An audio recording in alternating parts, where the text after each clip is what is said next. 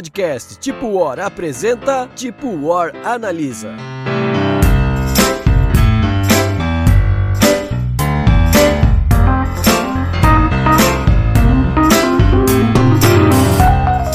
E aí, galera, mais um Analisa na área. E hoje é dia de cowboy, Fernando? Hoje é dia de socar o boy. Salve galera, bem-vindos ao nosso podcast Tipo War. Eu, né, quebrei tudo, né? Hoje é dia de Tipo War Analisa e hoje vamos falar do nosso admirável gado novo. Salve galera, Bruno falando. E antes que comecem comentários na Ludopédia, pra mim Nova Zelândia tem ovelha e os All Blacks. Só É isso. só isso. Só isso mesmo.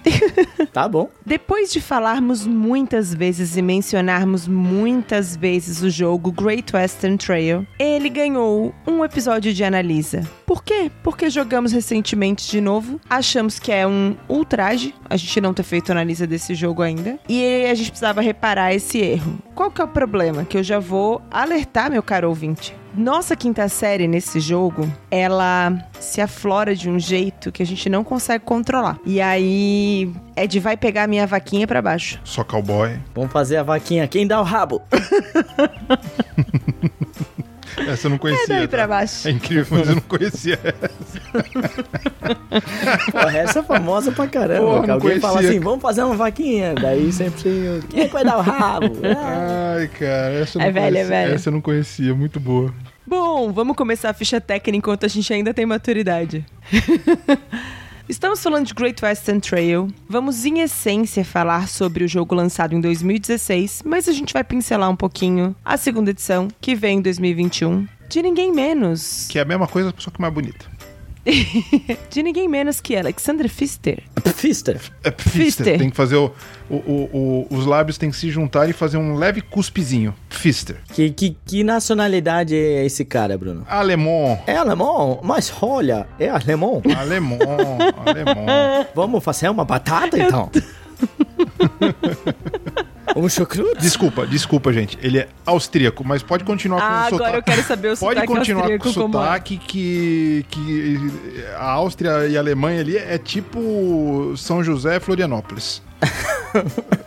Não, a gente sabe que assim, é, eu sou natural de Jaraguá do Sul, uma cidade do norte do estado extremamente colonizado pelos alemães. É muito engraçado ir pra lá porque sempre tem uns um pessoal mais idoso, mais antigo assim, né, que ainda, porque ali do lado tem Schroeder que, que ainda se ensina alemão nas escolas, né? O nome da cidade é Schroeder. É, exato. Então, é engraçado porque tem muita gente ainda que fala assim, ela fala um puxado, quando dá uns cuspe pra falar umas palavras. É, vamos ficar devendo de saber se o sotaque austríaco falando português é igual a esse. O Fernando pode tentar, não sei. Quem sabe esse meu, esse meu sotaque vi- é mais pro austríaco do que pro alemão, né? Talvez. Mas, Bruno, quem é o austríaco Alexander Pfister? Bom, Pfister, eh, primeiramente, eu tenho que deixar aqui uma opinião, era o meu designer favorito até eu conhecer o, o lindo, cheiroso, maravilhoso Vital Lacerda. Ou seja, é o ex. É o ex. Foi trocado. Ele é o ex, exatamente. Cheiroso. É, cara, o Fister talvez seja o, o cara que tenha mais jogos no top 100 de BGG e Ludopédia. Eu preciso fazer essa averiguação, mas eu acho que é o cara que tem mais. Por enquanto, data bunda. Data bunda por enquanto, bom. é só no olhômetro. É, mas é assim que, que nós fomos conquistando nosso público, né? Com, com o data bunda. É, exato. Então, assim, ele tem classicaços como esse que é, vamos falar hoje, Great Western Trail. Além do que tem Mombasa e a sua versão nova, que é o Skymine, também tá entre os 100. Ele tem Maracaibo, que também tá entre os 100. Ele tem Oh My Goods, esse já não tá entre os 100. Ele tem Broom Service, um jogo que eu nunca joguei, mas tenho muita curiosidade de conhecer o Broom Service. É, ele tem a- os joguinhos mais antigos dele ali, o Wild of Sky. É, ele tem o Blackout Hong Kong, que todo mundo meio que menosprezou. Então ele tem uma, cara, uma cacetada de jogo muito bom mesmo. Muito bom mesmo. E muito variado, né? De- uma É, não, jogos, ludografia assim, bem É, diversificada. desde de Port Royal, que é um praticamente um party game, assim, né? Beira, beira um party game, até jogos bem complexos, como Maracaibo, como Boom Lake, que ainda não chegou no Brasil. né? Então ele tem essa variedade, variedade tanto de mecânica quanto de públicos de, pros jogos. Bom, mas falando de Great Western Trail, a primeira edição saiu pela Conclave, a segunda edição saiu pela Galápagos, com uma releitura de design que a gente vai comentar em seguida, com um tempo médio de 150 minutos para ambos. E um jogo, claro, para 2 a 4 jogadores. Mas na segunda edição a gente tem modo solo, né? Tem, a gente tem o modo solo nessa segunda edição. Eu Vou ficar devendo para os nossos ouvintes, porque eu não joguei a segunda edição e muito menos o jogo solo, porque vocês sabem que eu não jogo jogo solo. Nunca saberemos. É, não, não saberemos. Mas tem lá o jogo solo que o mercado hoje em dia pede, né? Então tem que colocar um modinho solo ali. É, ali ele tá dizendo 150. Eu vou concordar, porque eu já vi partidinhas bem demoradas de, de Great Western Trail já. Particularmente, eu nunca vi uma partida menos de 3 horas. Mas. Não, eu já joguei, eu já joguei partida menos de 3 horas. Já joguei, mas já joguei partidas de quase 4 horas. Mas é por aí, eu acho que menos que 150 é difícil você pegar também, tá? Então 150 pega como base, tá? É. De partida pra ele. Mesmo tendo menos jogadores, acho que isso não influencia muito, porque a rodada da- das pessoas são relativamente rápidas.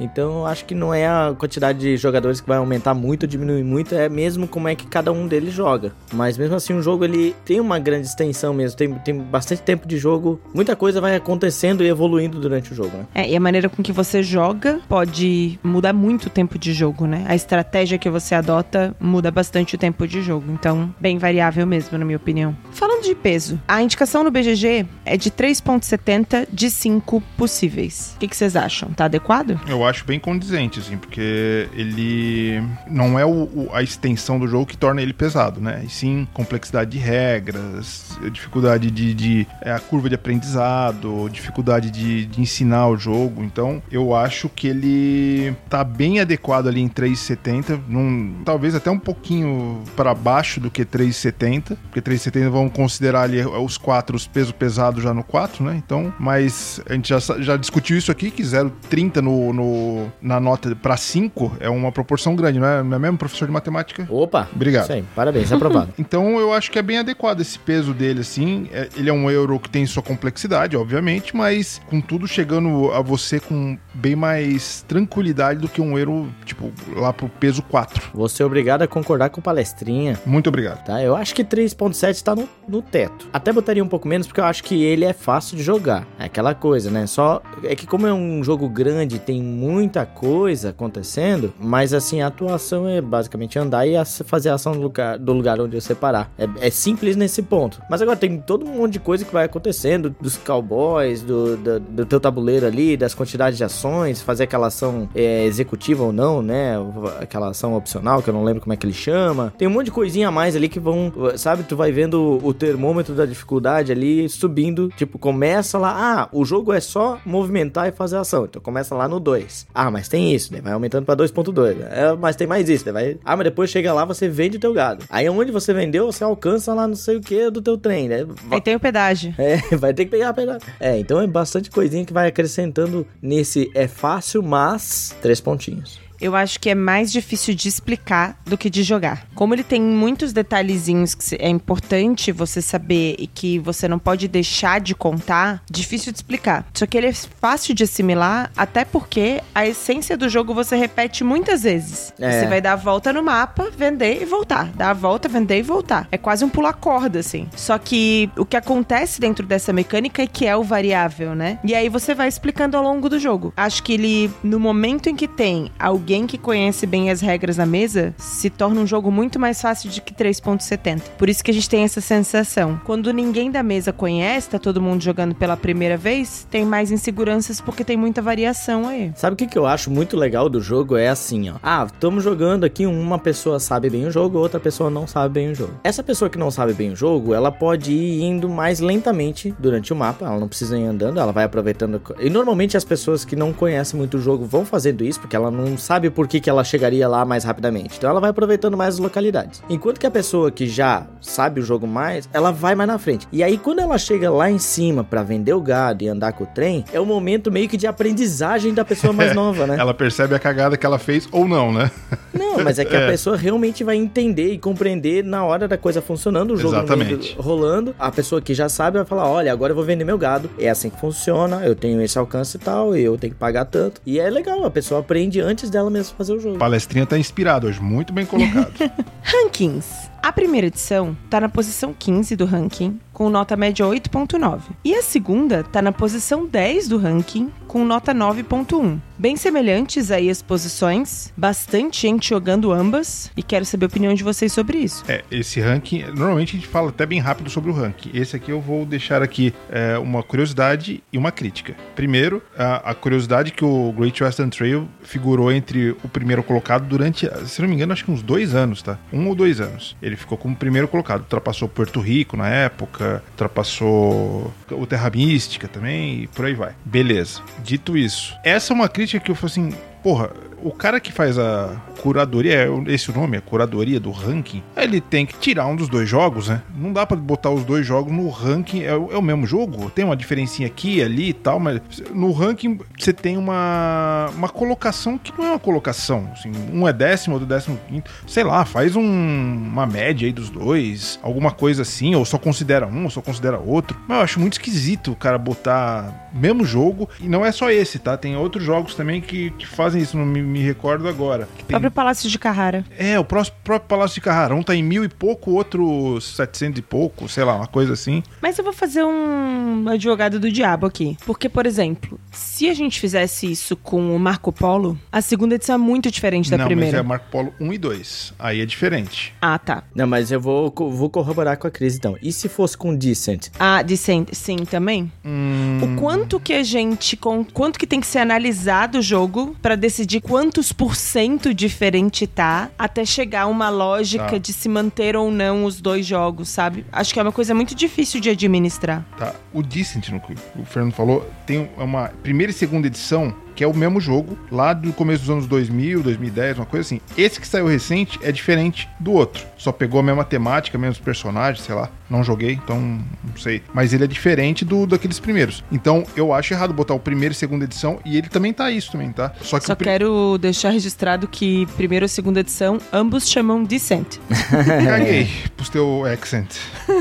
Accent. É que são palavras diferentes. Mas, enfim, eu, eu acho errado botar dois jogos é, iguais, só muda edição, então muda a regra daqui, mas o corpo do jogo tá todo lá. Isso vale pro Great Western Trail, vale. Tem um caso que seria diferente aqui, é o Mombasa, do próprio Alexander Pfister, e o Sky Mines. É praticamente o mesmo jogo, é uma reimplementação. Então é um jogo diferente, temática diferente, mesmo você vendo que o jogo tá ali, Terra Mística e Projeto Gaia. Então, por aí vai. São, você consegue diferenciar o jogo. Agora, Great Western Trail, primeira e segunda edição, pra mim é a mesma coisa. Tem curiosidade de saber como que funciona isso no mercado literário. Vou pesquisar e a gente traz pra vocês. Porque, por exemplo, né, tem um zilhão diferentes de versões do Harry Potter. Alguns com ilustração, outros sem, alguns com pop-up, outros sem, alguns com capa dura, outros capa mole. Eu não sei como é que esses caras figuram em rankings de editoras, por exemplo, né? Capa mole é brochura. Brochura. Ok. e tem curiosidade de saber, porque não é muito diferente, né? Não, eu acho que é, também tem esse. Eu nem sabia que, o, que, o, que a parte literária também tinha esse ranking, assim, né? Mas também eu acho que, porra, é Harry Potter brochura, broxante e Harry Potter Duro. edição del- deluxe. Porra, é o mesmo livro, né, cara? O conteúdo É é o mesmo mesmo. livro. Só é a, a- a experiência tátil, como diz o outro, que, que muda no negócio. Bruno, você disse que não gosta. Eu só imagino o Alexander Pfister no seu sotaque austríaco falando assim pra você, Bruno. Uhum. Ele é- virou norte-americano aí, né? É porque ele vai tentar falar inglês com você, né? Ah, ok. Justo. Então eu vou traduzir pra você. Ele vai falar assim pra você: É muito difícil pra mim encontrar palavras pra dizer o quanto eu não me importo com a sua opinião. Tem, tem Ele vai razão. dizer. Mas, a- mas só que aí, assim, eu não tô criticando ele, tô criticando a Ludopédia e o BGG. vamos, deixar isso, É. vamos deixar isso bem claro. Bom deixar registrado que no BGG também estão as duas versões lá. É, então. E aí, primeira edição de 2016, 2016 também tá na posição 15, com nota 8.2. E o segunda edição tá na posição 29, com nota 8.4. E essa diferença, né, de no Brasil a segunda edição tá na frente e nos Estados Unidos ou no global a segunda edição estar depois, acho que tem a ver com o fato de que teve mais gente jogando o primeiro jogo na gringa do que aqui. Também acho. O primeiro jogo cai mais. Acho que caiu mais na graça na hora do, do, do, lançamento, né? E acesso, uma tiragem maior, enfim. Sim, com certeza. Eu tenho, eu tenho até, inclusive, uma, uma história. Acho que eu já. Não sei se eu devo ter contado aqui. Mas que o Great Western Trail foi o primeiro jogo que eu comprei via ranking, sabe? Hum, sim. Porque na época, assim. Influenciado é, pelo eu tava ranking. mudando os gostos, né? Começamos a jogar o Abyss, né? Comecei, pô, quero jogar um euro aí. Gostei desse negócio desse euro aí. Aí fui procurar, falei, porra, tem ranking, tem tudo essa birosca aqui? Tem. Nunca deveria ter ido procurar, porque tava muito bem financeiramente hoje. eu olhei o primeiro lugar. Não, tava entre os primeiros, não tava em primeiro ainda. Tava entre, tipo, quarto, quinto lugar. Great Western Trail. Achei aquela capa feia, mas falei, porra, é quarto lugar. Brokeback Mountain. Aí você vai nas avaliações, todo mundo falando bem pra caramba do troço. Porra, cara, isso aqui parece ser legal. Aí fui lá e comprei por causa do ranking do Great Western Trail. Acho que foi o Você primeiro não que achou que assim. parecia ser legal. Você falou, vou comprar essa merda porque tá todo mundo falando muito bem. Exato. Mas Eu- esse tema tá me deixando com o pé atrás. Exato, exatamente. Não vi problema nenhum nisso. Eu acho que a vaca vai pro brejo. Agora o não bicho foi, vai não foi pegar. pro brejo. É, mas eu, eu olha só que engraçado. A nota na Ludopédia tá excelente, 9.1. Pô, disparando, né? Não. O brasileiro realmente gosta de boi. É o agro, né? O agro é muito pop. Agro é pop, agro é tudo. Agora é tudo. O- O Great Western Trail sempre fez sucesso. Tanto é quando ele chegou ao primeiro lugar. E aí teve aquele. A, a- conclave naquela. né? Naquela percepção maravilhosa dela, deixou. Não fez mais nenhum reprint dele. E largou. E todo mundo caçava o tal do Great Western Trail, que nem louco. Chegou a 700 pila, 800 Nunca perdoarei pila. a Galápagos por desvalorizar o nosso É jogo. verdade, verdade.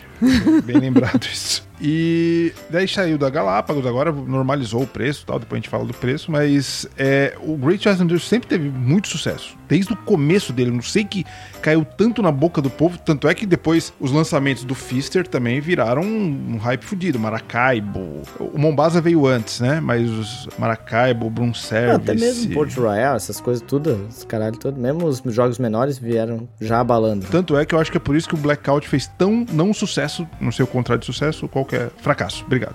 Acho que é por isso que o, o Blackout fez tanto fracasso, assim, Mas não, discordo. Fracasso de venda. não foi um fracasso, foi um flop no Brasil de vendas. Pode É, ser. faz sentido. Eu acho que é mais por conta de marketing do que qualquer outra coisa. É, bem provável. Pô, fizeram um baile. Olha quanto marketing há em, em torno de, de GWT e tudo mais. E o que se fala desse Hong Kong Blackout, né? Então, difícil comparar, difícil fazer essa comparação, né? Mas eu me impressiono com essa nota do GWT, sabe? Eu acho, pô, como o pessoal, como caiu nas graças, assim, achei muito legal mesmo. É, e eu acho que a quantidade de gente que jogou, considerando que é um jogo bom, acho que poucos jogos tiveram. Vamos precisar de novo data bunda, né? Mas tem muita gente que indicou que jogou a primeira ou a segunda ou ambas as edições. Então tem um- Uhum. muita gente podendo opinar sobre ele, né? Sim. Claro sim. que isso poderia ser um tiro pela culatra, porque se fosse um jogo ruim as pessoas avaliariam mal, mas tem muita gente avaliando bem. Bom, vamos para mecânicas. Gerenciamento de mãos, construção de baralho, bolsas e peças, colecionar conjuntos, movimento em trilha, preparação variável, propriedade e realmente é um mix gigante de mecânicas nesse jogo. Quem se habilita a contar como o Great Western Trail funciona? Vai lá, Fernando. Puta merda, vamos lá. pra quem não sabe, Great Western Trail, a gente é, sei lá, realmente um fazendeiro e que tá tentando levar. Na verdade, tá tentando angariar gado. Comercializar um lote de gados. É, é, tentando adquirir gados diferentes, até cada vez melhores, para vendê-los, comercializá-los, é, viajar através do mapa ali dos Estados Unidos, chegando até a cidade de Kansas City para poder vender este gado e aí vender, ele vai ser posto num trem, num vagão de trem E distribuído pelos Estados Unidos. e distribuído pelos Estados Unidos, né? É, isso é meio estranho, mas Mas acho que sim, acho que o pessoal botava carga viva no trem, né? Não sei, Botar- acho que sim. Opa! Sim, sim, sim. É que eu imagino a gente tá fazendo isso ao longo do mapa, né? Mas enfim. Mas como você faz isso? Vamos lá. Você tem um peãozinho lá na parte de baixo do tabuleiro e aí você tem uma, uma trilha, que é é a mecânica de movimento em trilha. Você tem até três passos para movimentação. Você vai ter mais se você progredir ali um- uma paradinha no teu tabuleiro pessoal, mas você pode andar até três passos. E aí onde você parar, você vai a localidade que você parar, você vai executar ação daquela localidade que diz ali daquela construção. Já existem algumas construções básicas no mapa, mas ao longo do jogo, alguma dessas localidades permite você construir outras localidades, né? Então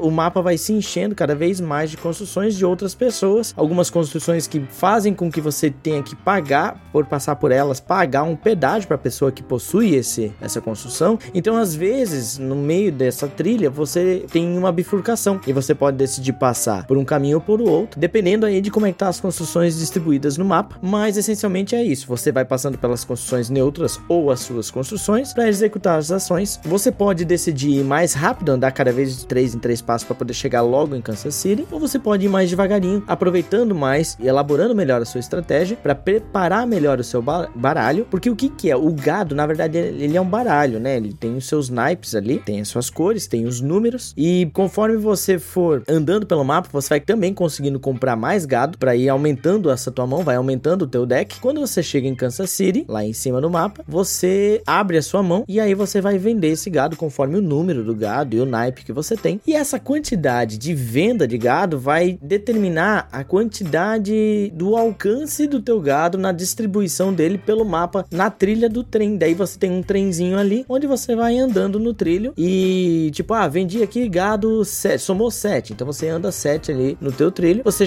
chegou até determinada cidade, vai ter uma escala de cidades ali, você chega e distribui ali. E daí você volta com o teu peão lá no início do tabuleiro para você fazer mais uma volta. Isso você pode fazer independente de outra pessoa ter chegado ou não. Isso é muito legal no jogo, porque não existe turnos, não existe rodadas, né? Então a pessoa pode estar lá no meio do mapa ainda e você já vai estar dando a volta e isso não significa que alguém tá mais na frente de alguém. Você pode chegar duas vezes em Kansas enquanto a pessoa não foi nenhuma vez. É, tudo uma questão de estratégia, mas você vai voltar a fazer isso. Adquirir dinheiro, adquirir é, gado, você pode ir comprando trabalhadores, né, que são cowboys, são engenheiros maquinistas, né, para ajudar ali na- no, no, no trem. Que mais? Você tem muitas coisas acontecendo também durante o mapa, porque tem ali os lances dos perigos, dos desfiladeiros. Acho que esse é um ponto interessante, né? Você falou que você tem a sensação de que você já tá transportando o gado quando você tá passando pelo mapa. Mas na verdade, é essa transição bem de western mesmo, de carregar uma. Como é o coletivo de gado? Uma boiada. Não, o gado já é um coletivo. É, gado já é um. É um coletivo. ah, Enfim,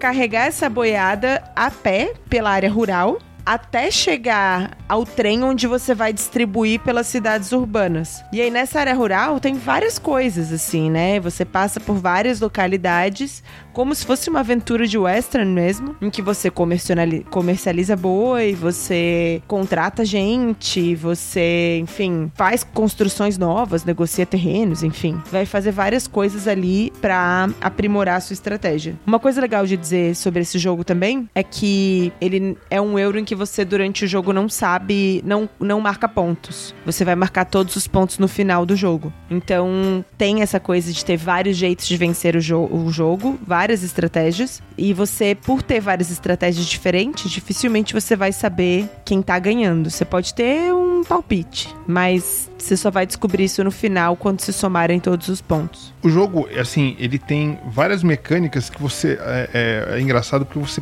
praticamente nem percebe que elas estão lá. A principal, principal que é incrível, mas é a principal, é o deck building, construção de baralho. Só que ele, ele fica tão escondido pela movimentação que você faz que você não percebe que você está construindo um, um baralho com gados mais nobres e tal, tal, tal, para levar pelos Estados Unidos afora. Então, é que esse- você monta o seu deck building através da movimentação, do tabuleiro, né? Da movimentação. Então você compra mais cartas e tal. Se você jogar assim, mesmo al- alguém que tem experiência, a primeira coisa é falar, não, não é um deck building. Mas se você for ver, em essência, ele tem o deck building também. Ele tem esse movimento de ponto a ponto, mas mais do que tudo, ele é um jogo é. Eu não sei nem se tem essa mecânica, mas é um jogo de ritmo. É um jogo que você faz o teu ritmo. De festa? Ah, entendi. É, ritmo. Oi, ritmo. Ah, oi, Lombardi, O vem que pra eu quero dizer com ritmo? Assim como o Fernando falou, você pode re- arregaçar na velocidade e ir pra Kansas rapidinho. Porque você tá com uma mão boa e você vai entregar uma mão boa. O famoso rushar o jogo. É, ficou esquisita a frase. Você vai arregaçar porque você tá com uma mão. Mão boa. É, ficou esquisita a frase, eu concordo. É, e, ou você pode ir aproveitando todas as localidades possíveis e demorar pra fazer a tua volta e tudo mais. Então aí vai muito da, da, da- da tua estratégia. Só que o percurso que você faz, inicialmente, ele é um percurso com poucas localidades. As pessoas vão construindo outras localidades, os jogadores vão construindo outras localidades. O que isso ah, acaba melhorando a tua vida e piorando a vida dos outros, porque o ritmo, esse ritmo que eu tô falando, o ritmo, oi, ele vai mudando, porque você não consegue já imprimir essa velocidade de chegar em Kansas o mais rápido possível. Você tem que ir desviando pelos caminhos mais baratos, porque começa a ter pedágio, começa a aumentar os- a- as áreas de risco que eles falam lá de enchente, seca, desmoronamento. Então, o, o tabuleiro ele vai se incrementando com, com, com peças que mudam a sua vida completamente do que era do começo do jogo. Quem, quem ou- ouve, é, tipo, ah, é um movimento circular, você vai, volta, vai, você sempre faz a mesma coisa. Só que o caminho que você percorre e a velocidade que você percorre influencia muita coisa. Aí quando você chega em, em Kansas, ele tem praticamente um mini jogo. Por quê? Além de você fazer essa entrega, ter que conseguir uma entrega melhor e tal, com mais que vai te dar mais dinheiro, que é onde você pega dinheiro no jogo essencialmente, você tem a tua a, tua locomotiva lá, que ela vai andando. E essa locomotiva tem umas paradas muito legais é, de você ultrapassar outra, porque as- elas não ficam no mesmo espaço. Então você ultrapassa outra, é, chega mais longe. Conforme você chega mais longe, você ganha. Quer dizer, você deixa de perder mais dinheiro, porque se ela não, não tiver no mesmo, na mesma direção de onde você fez a entrega, é, a, a tua locomotiva não chegou lá, então você vai pagar um pedágio. É quase um mini downforce dentro É um do Great é um mini downforce, é um mini downforce. E durante o jogo você faz. É, é um outro mini jogo que você faz o esforço para entrar nas estações ferroviárias que vão te dar umas peças de bônus. Só que tudo isso que eu tô falando, pô, o Fernando deu uma, uma, uma descrição enorme. Eu também caprichei aqui, deu uma, uma outra descrição enorme. Só que tudo isso é muito fácil e muito intuitivo. O jogo ele vai se desenvolvendo, você nem percebe que você fez, vai acontecendo as coisas. E é isso que encanta muito no jogo, essa intuitividade muito rápida. Tem uma coisa que, te ouvindo falar, eu vou bostejar muito pela boca, mas Bem eu preciso provável. dizer isso. É engraçado porque se fala muito que é um jogo de pick-up and delivery, mas você não pega nada, é o teu deck. É a tua mão. Não tem pick-up. o delivery. É. Na verdade, a sua mão já tá lá. Você tá só pegando, renovando o seu baralho e, na verdade, montando sua mão e renovando seu baralho pra fazer uma baixada de mão quando você chega em Kansas, né? Tá. Não sei se é bem um pick-up and delivery. Mas você pega, compra gados no meio do percurso. Você não monta, não é o gado que você comprou que você vai entregar. Você bota ali no seu descarte. Eu entendo a ideia de que você tá coletando gado ali pelas vizinhanças e você vai entregar lá no trem, mas a mecânica em si eu concordo mais que é deck build mesmo. É Você loucura. compra uma carta pra colocar ela dentro do baralho, ela nem vem pra tua mão, ela vem pro descarte, pra depois em algum momento ela vir pra tua mão. Então é como todo deck build mesmo, né? Você, ah, depois ah, agora eu tô com uma mão de seis cartas, sete cartas, e ali você utiliza ela de uma maneira pra fazer uma certa ação lá em Kansas City. Eu concordo mais com deck build do que pick up Não, não, não. Assim, ele, ele não é um, um, um- um pick-up and delivery clássico, como é, por exemplo, o Herdeiros do Khan ou o Merchants and Marauders. O próprio Marco Polo que a gente tava falando. É, o, é o Marco Polo. É, também, tem também. Mas é mais escondidinho do que esses outros dois que eu falei, que você realmente pega uma coisa num lugar e leva em outro. Falando em Velho Oeste, o Western Legends é um pick-up and delivery quase que clássico, com sandbox, com Diaba 4 lá. Então, mas eu concordo que assim, se você, você falar, o, o que, que é o jogo? A mecânica principal, deck building. Ok, eu vou concordar. Aí fica meio que na interpretação, porque também tem movimento ponto a ponto. Movimento ponto a Tem ponto. não. muitas coisas. É, Eu acho que não existe como nesse jogo nomear uma mecânica como tem principal. Ele é um combo mesmo, que vai compor uma experiência, né? Agora a gente falou bastante de como ele funciona, eu quero saber os pontos positivos do Great Western Trail. Todos possíveis. Todos. Não, não, tirando, tirando a, a, capa do primeiro, que é uma. Não é nem o jogo, mas a capa é, é meio complicada, aquela capa. Eu vou começar assim, vou, vou tirar do, do, Data Jacob também. Eu acho que ele seja o, o euro que tem menos AP dos famosos, né? Talvez eu não conheça algum outro aí, mas dos que eu conheço, é o jogo é, onde a ação, a atuação é muito rápida. A gente jogou esses dias agora, eu e a Cris, e a Cris às vezes tava lá meio distraída, ah, já voltou pra minha vez de novo.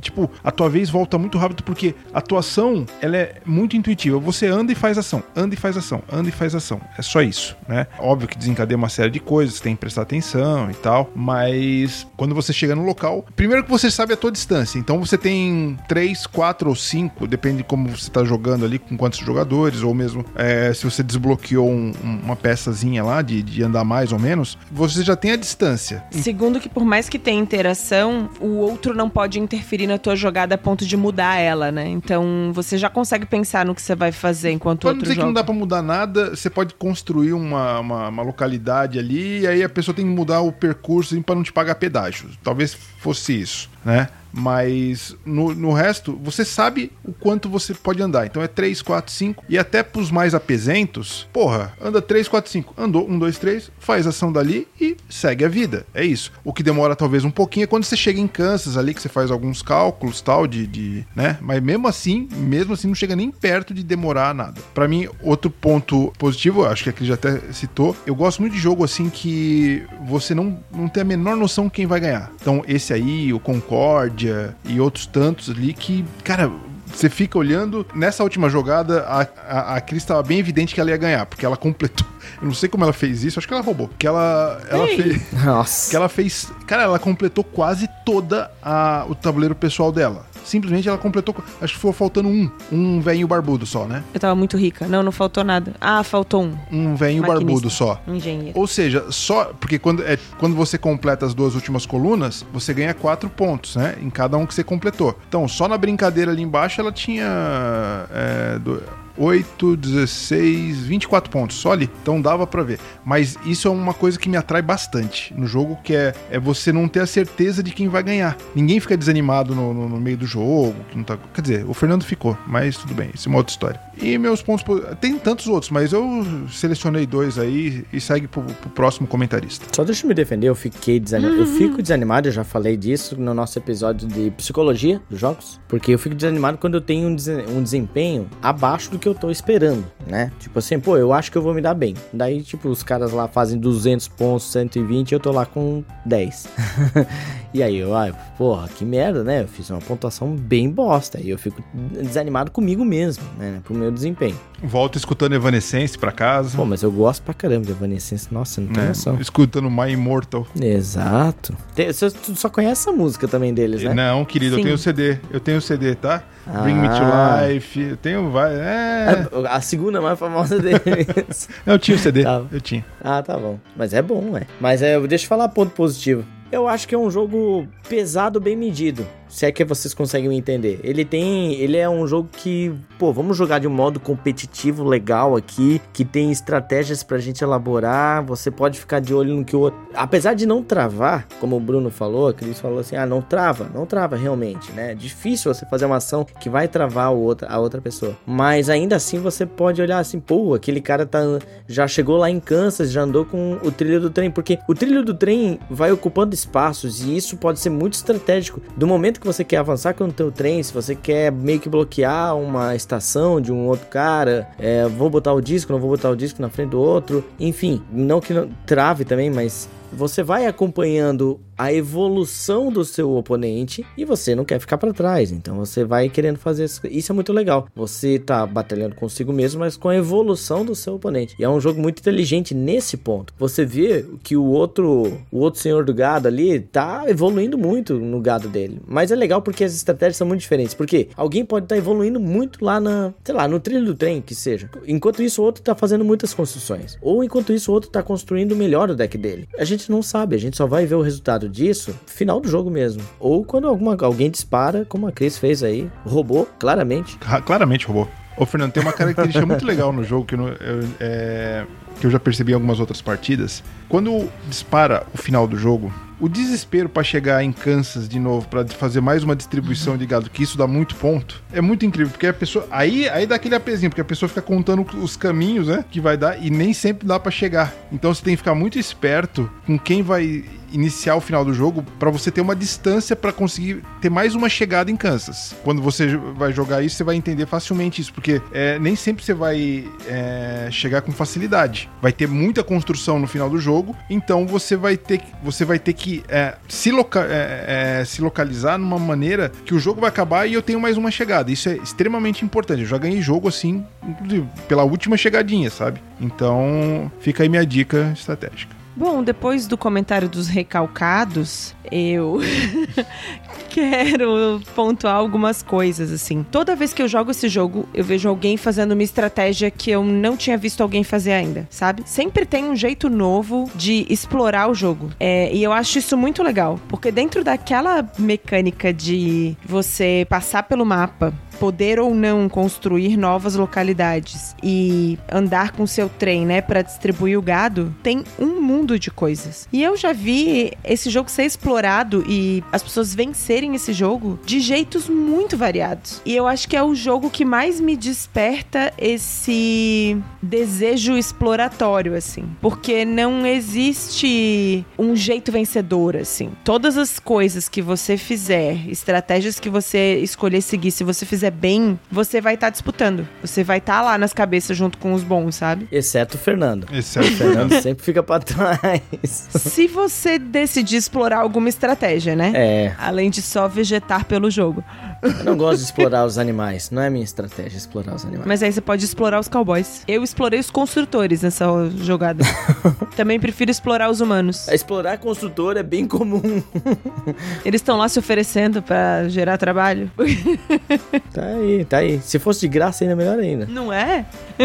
Mas enfim, eu acho que esse é um ponto super interessante do jogo e que talvez faça as pessoas gostarem tanto e ele ter tanta rejogabilidade, né? É, não, a gente é, vê. Isso que você falou é, é muito real, cara. Você consegue traçar um nem sempre você vai vencer, né? Depende de muita coisa ali também, né? Mas você consegue traçar estratégias assim incríveis.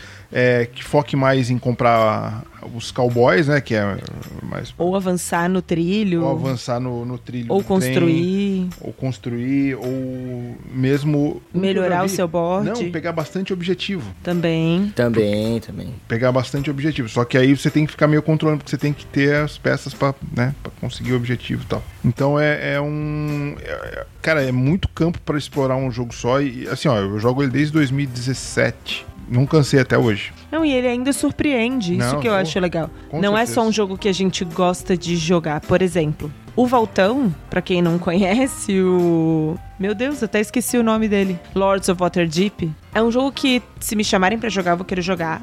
Eu adoro mas ele não me traz mais surpresas, né? É super legal, é divertido, mas não é surpreendente. O Great Western Trail ainda me surpreende. Eu vejo alguém explorando alguma coisa que eu ainda não pensei sobre esse jogo. E a gente já jogou quantas partidas? Você ameaçou dar uma bostejada alguns comentários atrás, mas aí você fez isso agora, falando mal do Valtão. Mas vamos lá. Não falei mal do Valtão. É Pelo contrário. Mal. Meu Deus.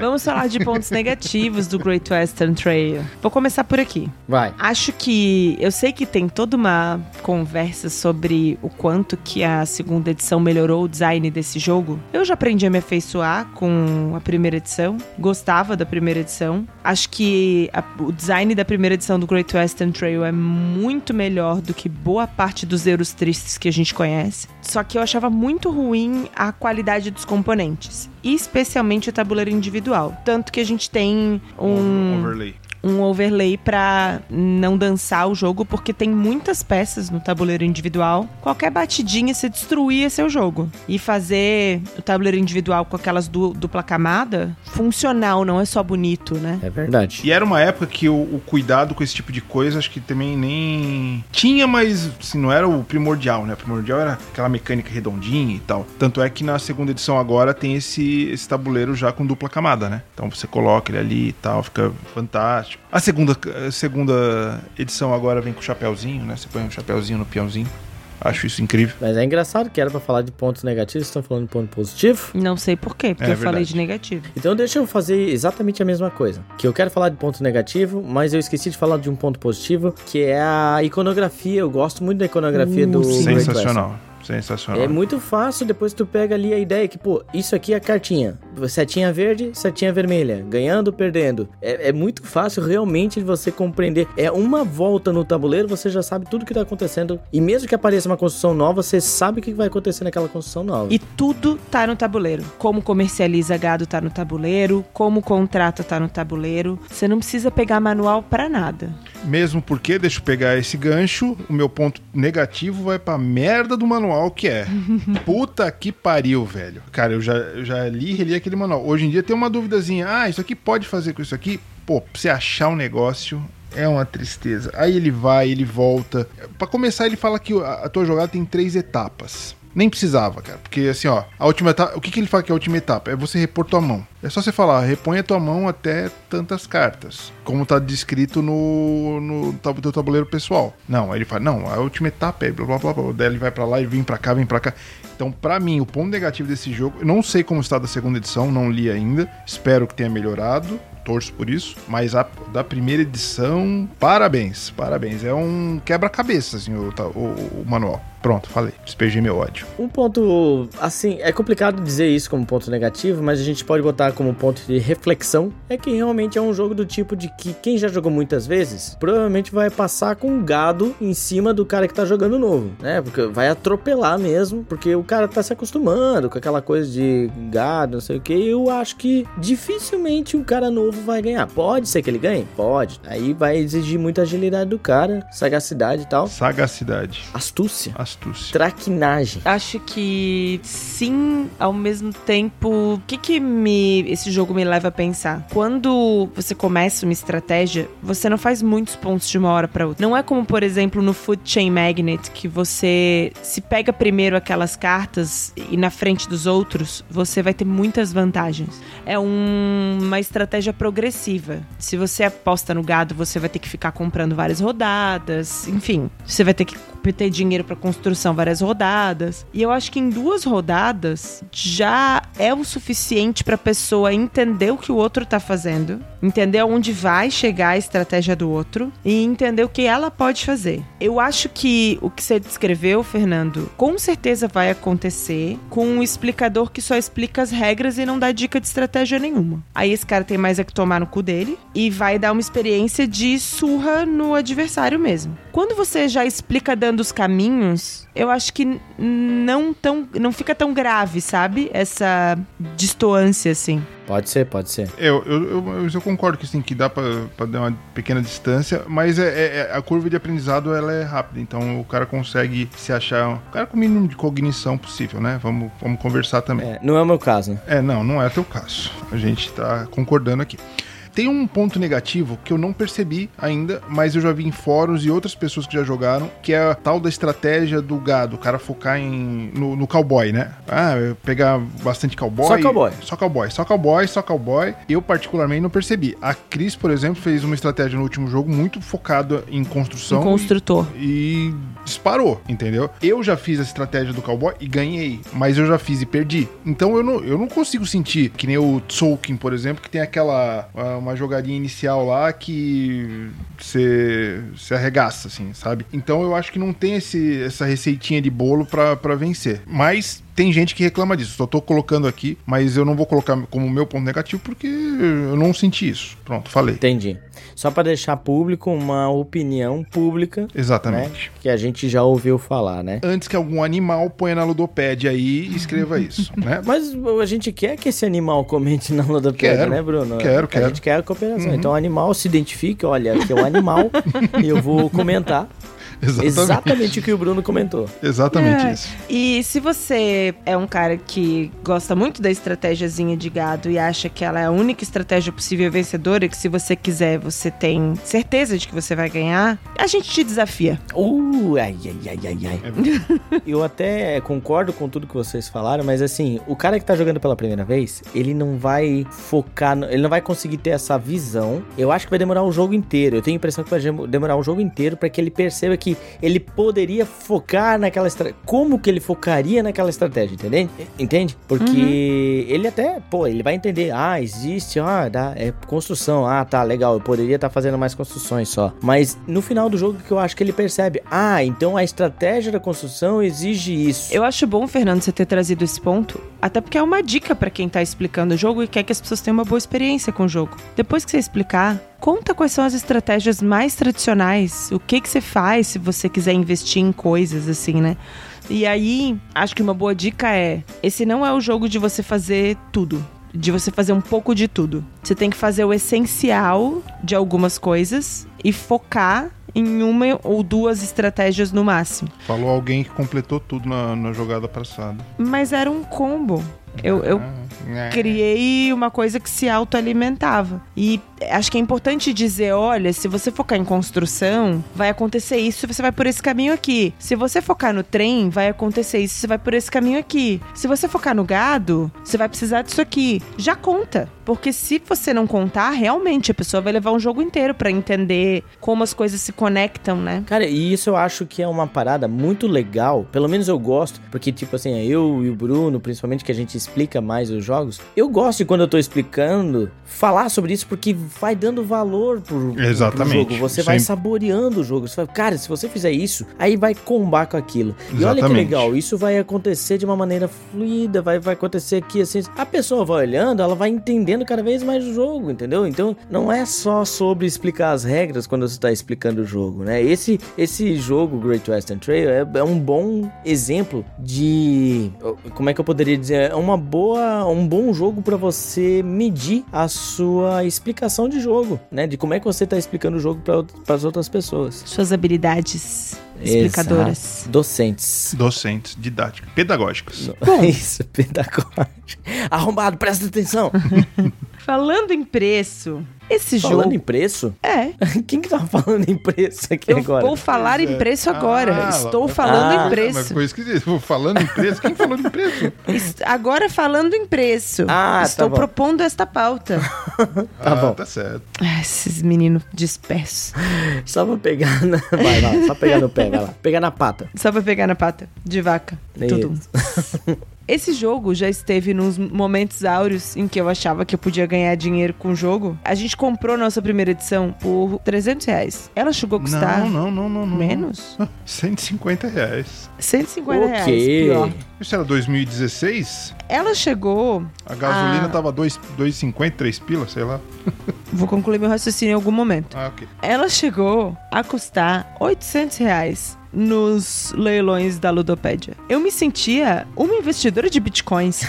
Aí o que aconteceu? Veio a Galápagos e destruiu meu esquema de pirâmide. E fez o jogo ficar entre 260 e 460. Você encontra aí usado, você encontra promoção, você encontra tabela, média aí de 400 reais. Em alguns momentos você encontra mais barato, em alguns momentos não. Vocês acham que esse preço tá adequado? Cara, e pior que eu fui dar uma olhada agora ali no, na edição antiga, tem uns caras vendendo a 300 pila. 300 Agora? A edição antiga, antiga. Mas agora tem Mas a eu nova, que tá né? muito caro, porque o cara compra uma nova por 400. Mas não com a O capa do vintage, Brokeback né? Mountain. O- ah, isso aqui é muito anos 2010. Ah, que loucura. Não, eu acho...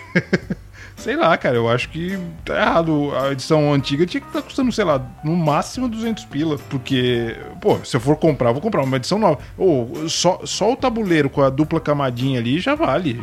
Mas se você tem fetiche por cowboys em preto e branco, É. você vai querer a antiga. É, o, o- a capa atual parece mais uma capa do, do- da Malboro, né? Parece.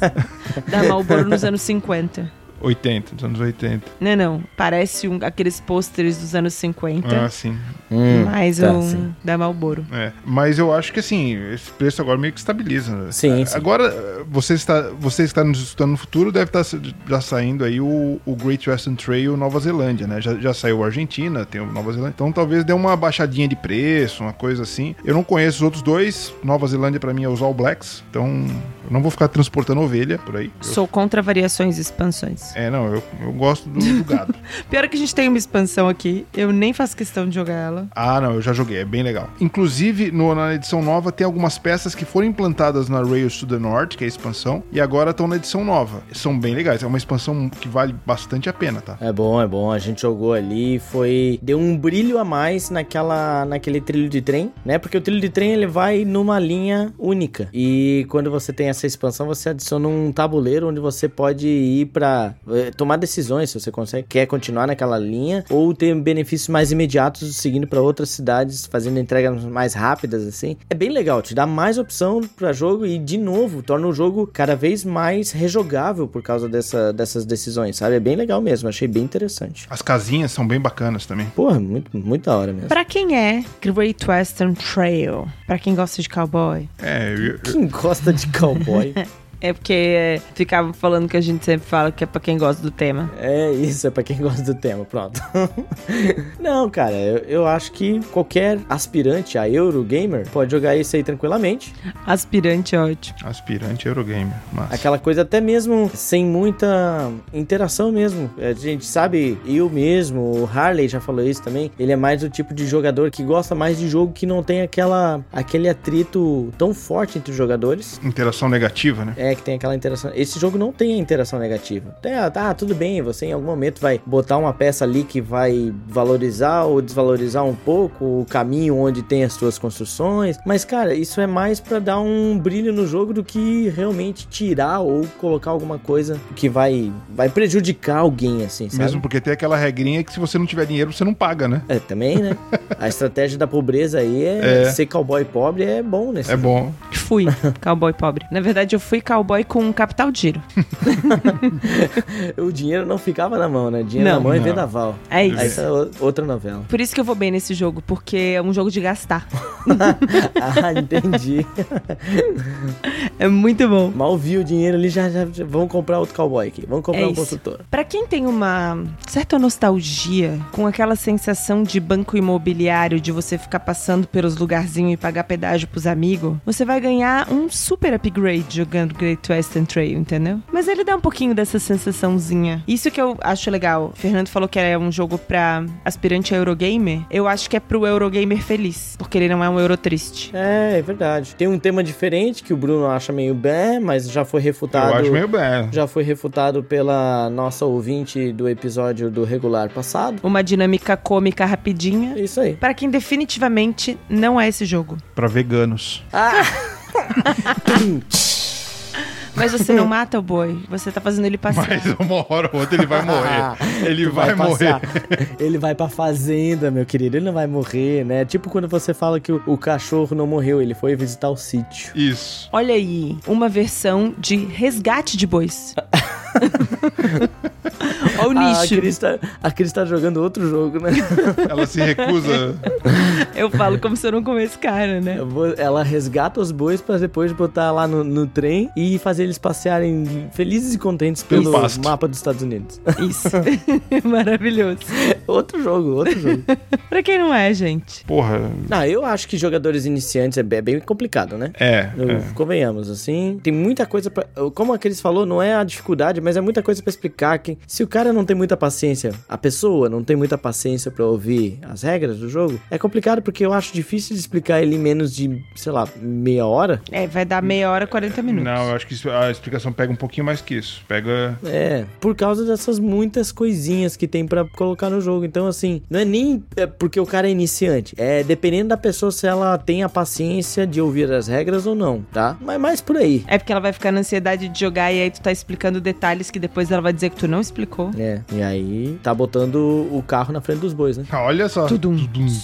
Ah, nossa. Bom, a pergunta que não quer calar. Cara, você tava vocês estavam falando e eu tava tentando lembrar e realmente. Eu nunca me preparo pra essa pergunta, mas vamos lá. Tá difícil pra mim também, eu também não me preparei pra ela. Great Western Trail é tipo o quê? Ah, eu vou, eu vou chocar vocês agora. Vai. É tipo o jogo da vida. É, eu falei do Cara.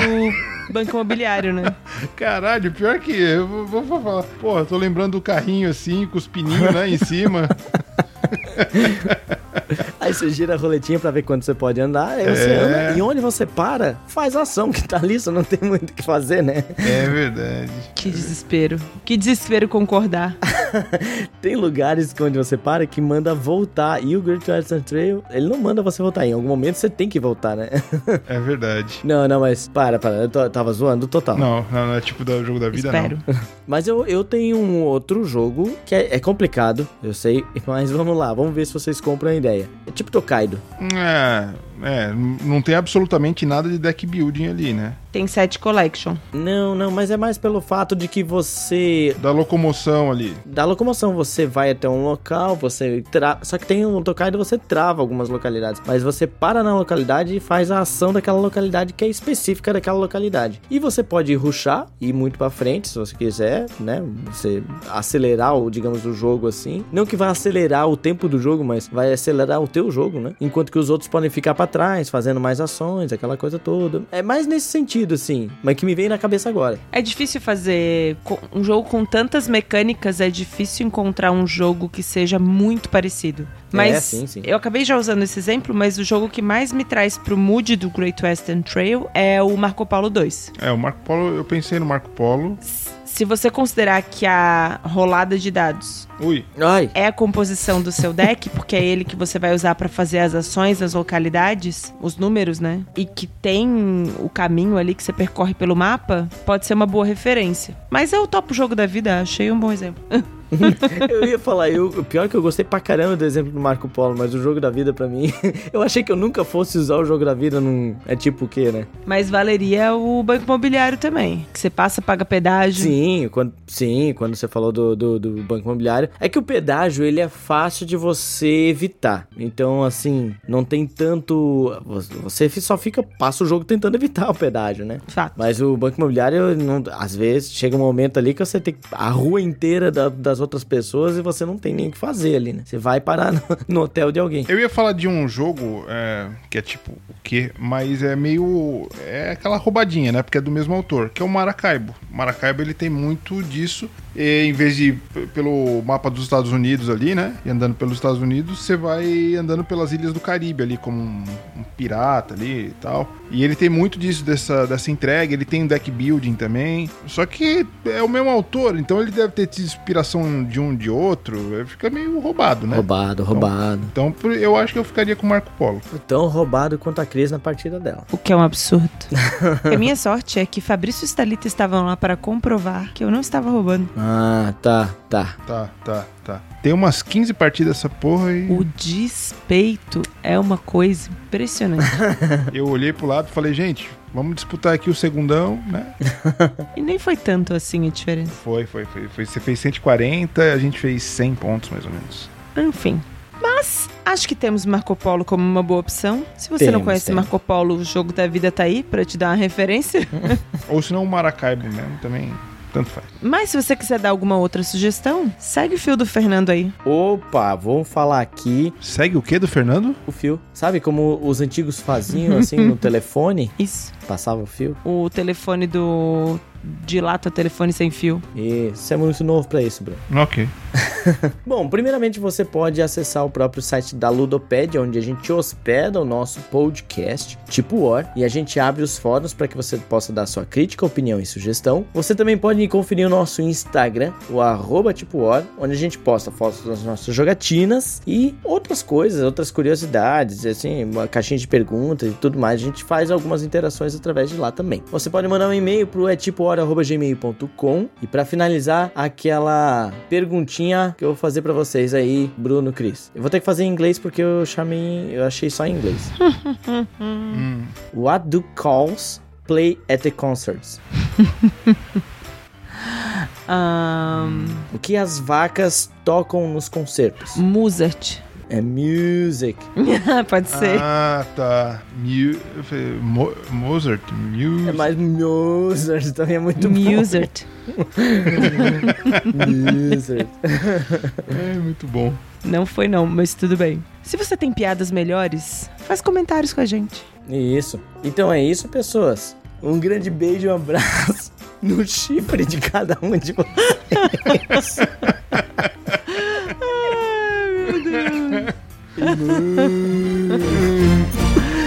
Tchau. Sou desse chão onde o rei é peão com um laço na mão. Laça, fere e marca, deixando a ilusão de que tudo é seu com coragem de quem vive, luta, sonha em ser mais feliz e